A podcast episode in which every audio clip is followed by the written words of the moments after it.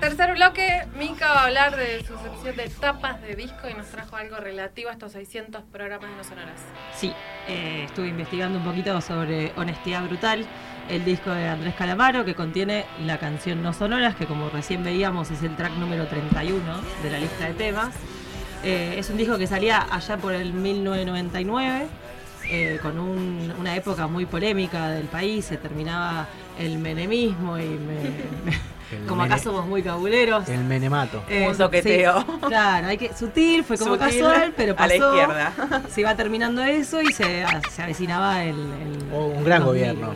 Se avecinaba Muy unos bien. grandes gobiernos. Muy grandes porque fue gobiernos, como una muchos. seguidilla increíble.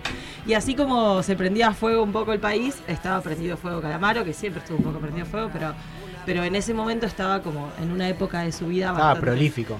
Este sí, eh, contaba ahí justo fue la época en la que se peleó con Charlie Un poco oscura. estaba muy oscura y de hecho justo leyendo sobre honestidad brutal se trataba de un disco eh, donde que, que grabó durante creo que durante todo un año eh, en Nueva York, Miami, España y Argentina, eh, Buenos Aires.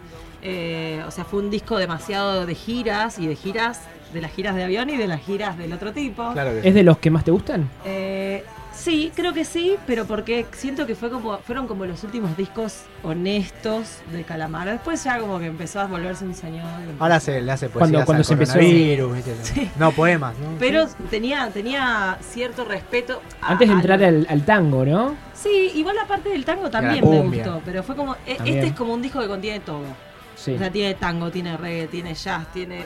tiene un- A ver, si hay algo que me dicen del 90, para mí me dicen 90 y es Andrés Calamaro, ¿me entendés? Y Todo, bueno. toda esa... esa Sí, Lo que eh, pasa es que no habías nacido. por eso no. es- no es- Fue la época en la que salió Bocanada, en la que Sí. salió Miami, de Sí, o sea, Babasónicos, o también sea, para competir con lo que había estuvo bastante a la altura. Y eh, dentro de todo estuvo a la altura. Después perdió sus respetos. También él se volvió una figura bastante polémica. Se exilió, Eh, se autoexilió. Sí, y tuvo un montón de facetas en ese sentido. Entonces yo calculo que ahí fue perdiendo ciertos seguidores, ganando otros, etcétera.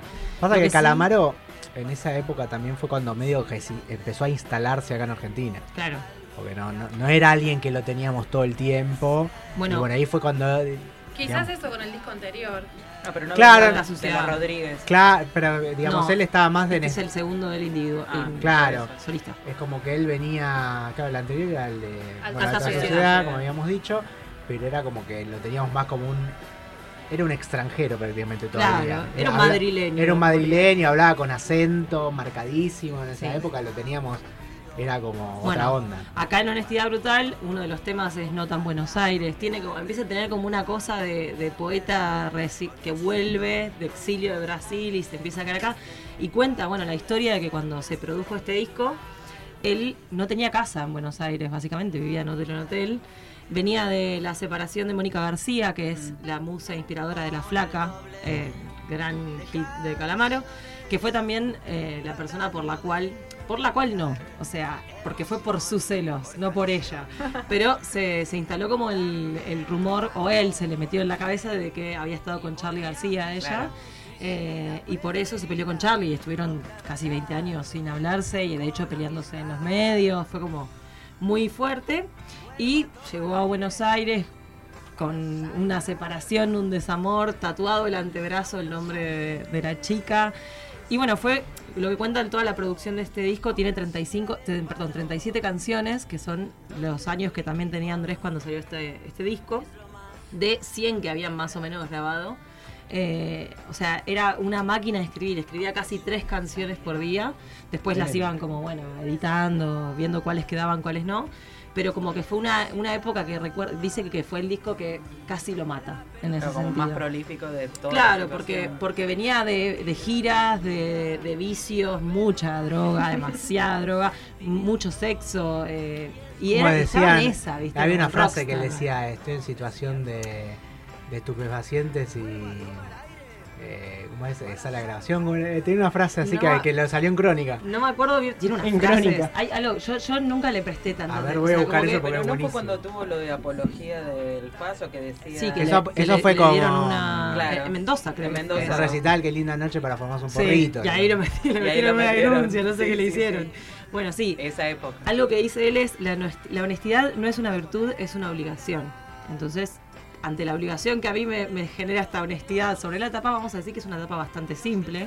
Es una foto de, de Calamaro en alta sociedad, está de un perfil, en esta está del otro, es casi como si hubiese cambiado. El yin y el yang. Exactamente, está toda en blanco, eh, perdón, en rojo y en negro, que se está viendo en YouTube perfecto, me encanta cuando pasa eso.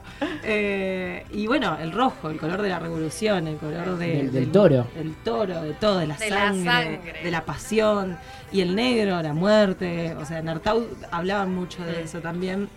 Eh, entonces hay como unas elecciones de ese lado de los colores.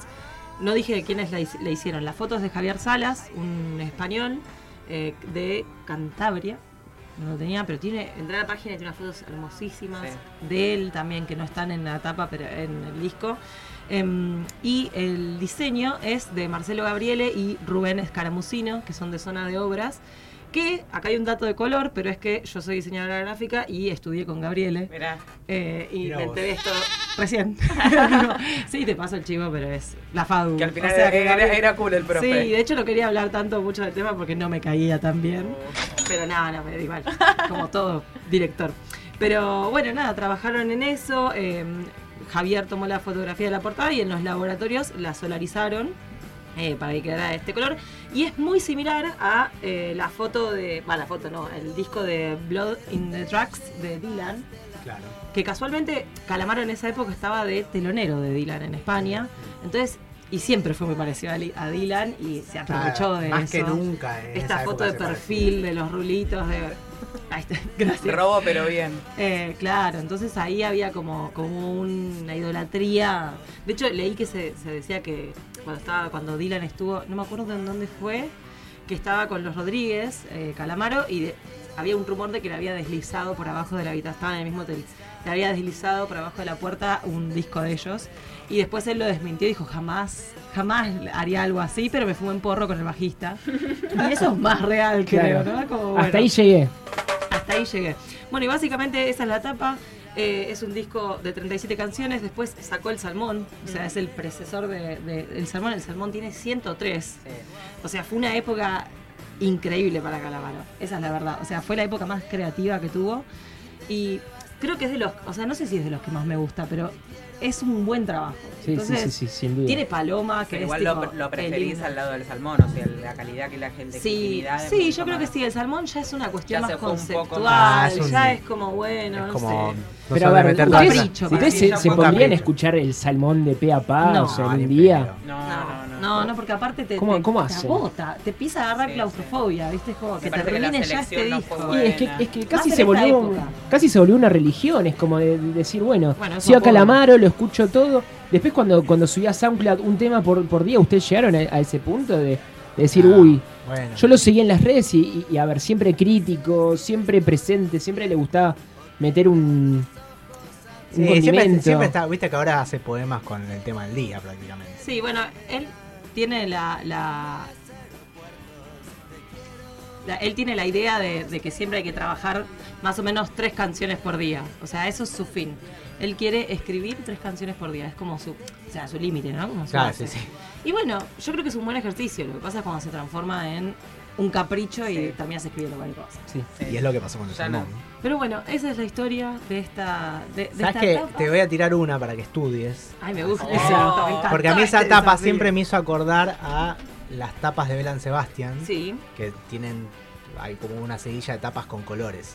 Y básicamente es el mismo Me encanta. proceso, digamos. Sí, de la, una los verde, monocromos, rojo, hace el- tal cual. y, y yo creo que un poco se, bueno, me se gusta. inspiró de ahí. Habría que investigarlo. Yo hoy quería hacer, le había dicho a Fede, pero no nos dio el tiempo porque no llegamos a producirlo, pero el especial de la tapa que alguno eligiera y hacerla de todos. Un día la vamos a hacer, un día podemos venir ¿De- a hacer de la qué? que le gusta a que cada uno Rodri. traiga una tapa. Un disco. Sí, Me gusta, y yo me les gusta. analizo las tapas, soy como la La catadora de astróloga tapas. Todo de tapas. de tacas. De tacas. Estamos de tirando tapa. secciones a futuro. Ahí está. Me Muy bien, gusta. qué Fede, anota positivo. Ah, todo. Como leer- ¿Anotaste, ¿Anotaste, Fede? Como leer la borra de un café. Me encantó. Algo así. Bueno, Bien, dime tu cerra- tapa y te diré quién eres. Oh. Me gusta, me gusta Y eso. con eso.